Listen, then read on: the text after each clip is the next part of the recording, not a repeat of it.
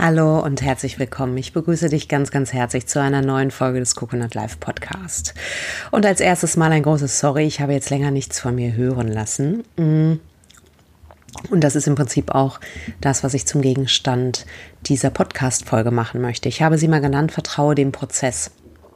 Du kennst es vielleicht, wir möchten alles und zwar sofort und auf dem Weg zum Ziel ähm, legen wir uns die härtesten Bedingungen auf ähm, und prügeln uns in gewisse Sachen rein. Und ich merke in meiner persönlichen Entwicklung, je weiter ich komme, dass ich ähm, das einfach nicht mehr kann. und ich werte das als ein gutes Zeichen. Ich glaube auch, und deswegen habe ich auch gedacht, ich mache eine Podcast-Folge draus, das ist nicht der Weg zur Exzellenz. Ähm, ich glaube, dass wir gerade auch jetzt mit der, ähm, mit der Pandemie und allen chaotischen, unsicheren, disruptiven Erscheinungen, die wir im Außen wahrnehmen, angehalten sind, einen neuen, Ma einen neuen Maßstab aufzuerlegen. Wir waren immer, also ich verallgemeiner das jetzt mal, ne? nimm das so, wie das für dich passt und äh, guck, was, was da ähm, ja, für dich passt. Wir, wir waren immer so, dass wir ähm, einen Plan gemacht haben, uns Regeln gesetzt haben, uns reingequetscht haben. Wir haben sozusagen die Form dem Menschen vorgezogen. Ja, und ich glaube, dass das nicht mehr funktioniert und ich glaube auch, dass unsere Zeit erfordert, dass wir anders denken. Das bedeutet nicht, dass wir jetzt alle schludrianmäßig den ganzen Tag in der Hängematte liegen und Cocktails schlürfen. Darum geht es nicht. Das sage ich schon mal vorweg. Ich komme da später noch zu. Ich glaube aber, dass wir, dass wir ähm, angehalten sind als Menschen und Führungskräfte vor allem ein sensibles Gespür für den Prozess zu entwickeln und für das, was gerade ansteht. Das, was gerade ansteht, ist nicht unbedingt das, was wir denken, das ansteht. Ja, weil unser ähm, Geist und unser Verstand dann häufig sagt, ja, du musst das jetzt aber so machen und das ist jetzt aber wieder an der Zeit und das muss, muss, muss, muss, muss. Und letztendlich, ähm, ich bin Prozessentwicklerin, wenn ich mit Menschen, also mit Führungskräften oder Teams arbeite, dann schaue ich immer ähm, sehr besonders darauf, wo befindet sich die Person im Augenblick oder die Personen und das Team und was braucht es jetzt in der Prozessdynamik. Das ist ein sehr feines Arbeiten. Das ist nicht ein, ich nehme eine Anweisung, wie ein Tool funktioniert und stülpe das darüber. Und das ist wichtig, dass du als Führungskraft oder überhaupt als Mensch, dass wir als Menschen das lernen zu schauen, in welchem ähm, Rhythmus, in, in welchem Prozess befinden wir uns gerade. Genau wie der, wie der Tag unterschiedliche Zyklen hat, wie das Jahr unterschiedliche Zyklen hat, haben auch Teams und Menschen, wir haben unterschiedliche Zyklen. Und zu unterschiedlichen ähm, Tagen, Zeiten sind unterschiedliche Dinge erforderlich. Und wenn jetzt jemand kommt und sagt, ja, es ist total wichtig, am Ball zu bleiben und Dinge durchzuziehen, ja, das ist richtig. Allerdings ist es genauso wichtig zu schauen, was braucht der Prozess im Augenblick. Und dazu möchte ich dich einladen ja, dass du nicht anfängst zu drücken. Ähm, der Prozess ist im Prinzip wie ein Fluss. Wir sprechen auch gerne vom Prozessfluss und zu gucken, wo, was für Schlängel, ein Prozessfluss ist nicht gerade, es ist kein Kanal, ja, sondern ein Prozessfluss hat ähm, Biegungen, Windungen, Seitenarme.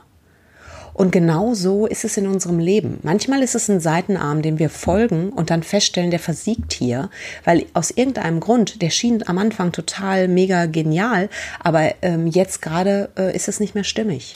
Und dann ist es wichtig, diese Seitenarme auch wirklich ähm, so zu lassen und sich versiegen zu lassen, damit der Hauptfluss genug Wasser hat.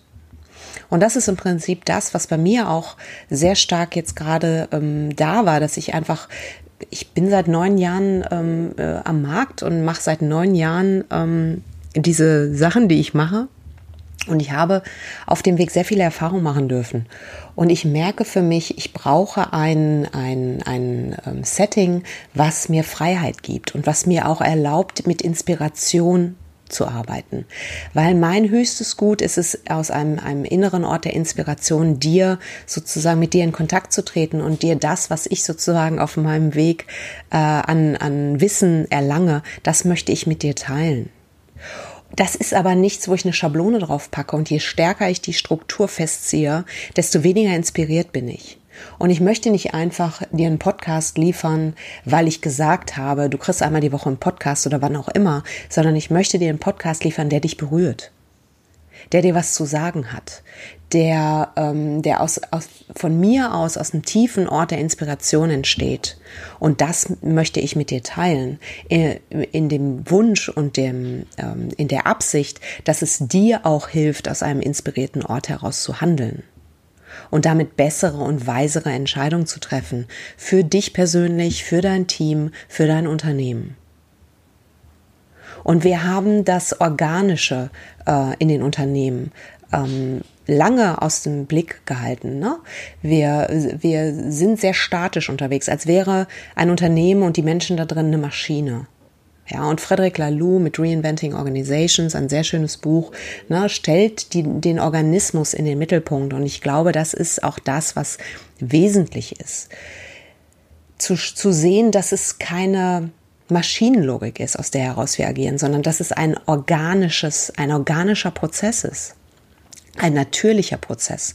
Ja, wenn du meine Folge Spiritualität und Führung gehört hast, für mich hat Spiritualität sehr viel mit Naturverbundenheit zu tun. Und das bedeutet auch, dass ich vor allem auch meine eigene Natur ehre und aus der heraus handle und zu gucken, welch, in welcher Jahreszeit befinde ich mich denn jetzt hier gerade. Und mir auch erlaube, die Zeiten der Ruhe und der Einkehr zu nutzen, um aus diesem Ort heraus gute Sachen in die Welt zu bringen. Ja, und du kannst dir nicht erlauben, das ist wie im Spitzensport auch, du kannst dir nicht erlauben, gegen deinen Körper zu arbeiten. Wenn du Spitzensportler bist, ist das der Tod. Du musst lernen, mit deinem Körper zu arbeiten und deinen Körper so gut zu unterstützen, dass er das Beste und Schönste zum Vorschein bringt. Und nochmal, es geht nicht darum, immer der Erste zu sein. Es geht darum, das Potenzial zu nutzen, was in Menschen ist. Das ist eines meiner größten Whys und mein größtes Warum, das Potenzial zum Vorschein zu bringen. Wir nutzen einen Bruchteil des Potenzials und das bricht mir das Herz. Und wenn du mit für den Organismus arbeitest, dann wird er dich milliardenfach belohnen und genauso ist es mit den Führungskräften. Ja, als Führungskraft solltest du mit deinem Körper arbeiten, nicht gegen deinen Körper arbeiten. Ja, es gibt viel zu tun. Ja, es gibt viel Verantwortung. Aber es nützt dir nichts, wenn du halbtot überm Zaun hängst. Du inspirierst keinen. Du lädst die Leute ein, auch halbtot überm Zaun zu hängen. Und am Ende des Tages wirst du kein inspiriertes Unternehmen an den Markt bringen. Inspirierte Unternehmen achten und ehren die Natur, die natürlichen Prozesse dahinter, der Menschen und des Teams. Und dafür ein Gespür zu, zu bekommen und dir auch zu erlauben, das ist ja manchmal der, der größte Schritt, dir zu erlauben, danach zu gehen, weil das zu erkennen ist die eine Sache. Ja, wir haben alle diese weise innere Stimme. Ich habe in meinem Buch Coconut Live darüber gesprochen und es war der Beginn meines Weges, mich zu fragen, was will ich wirklich, wirklich, der Kern von New Work.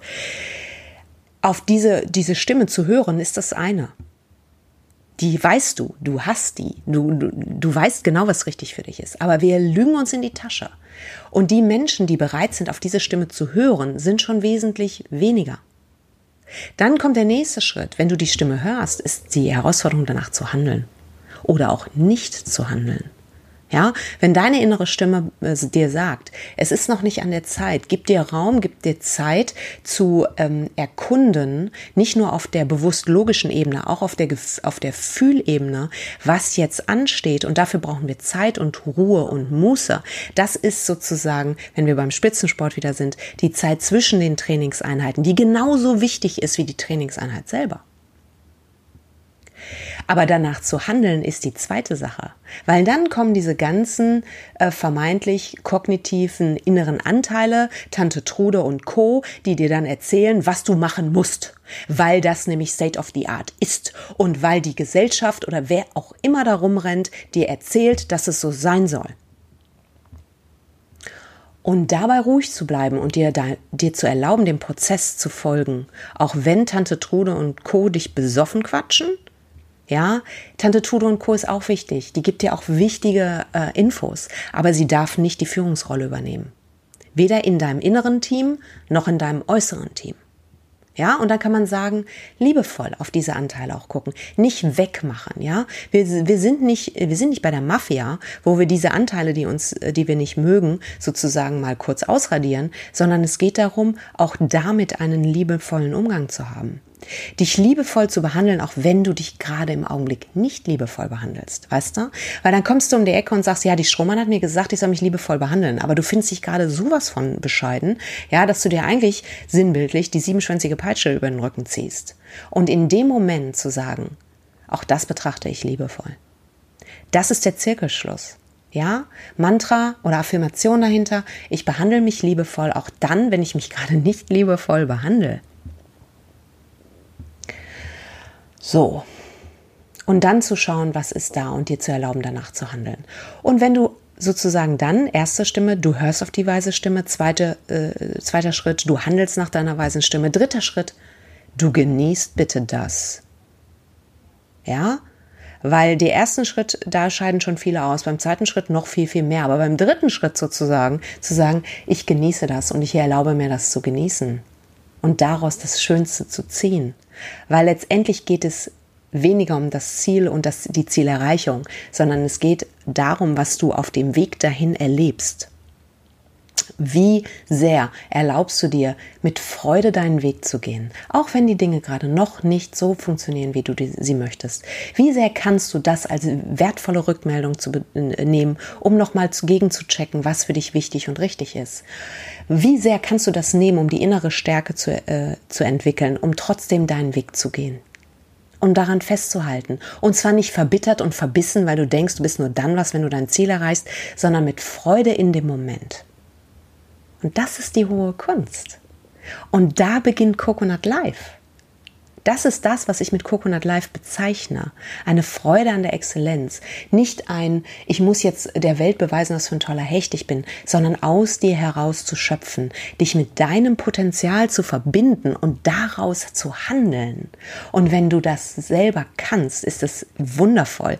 Dann bist du automatisch eine Führungspersönlichkeit, die dein Team auch inspiriert, dasselbe zu tun.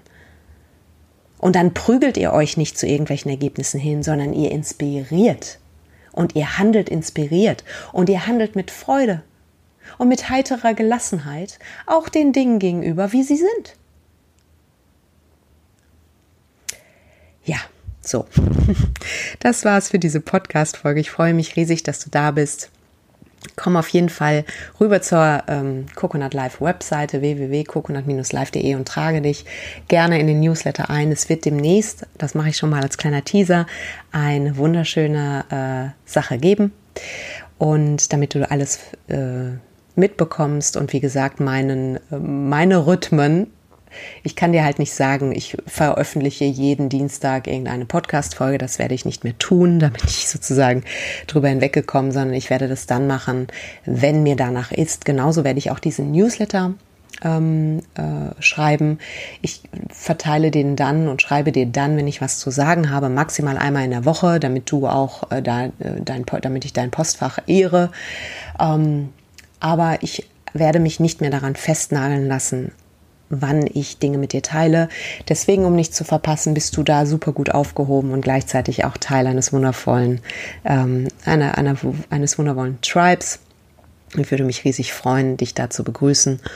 Und ja, ich danke dir, dass du da bist.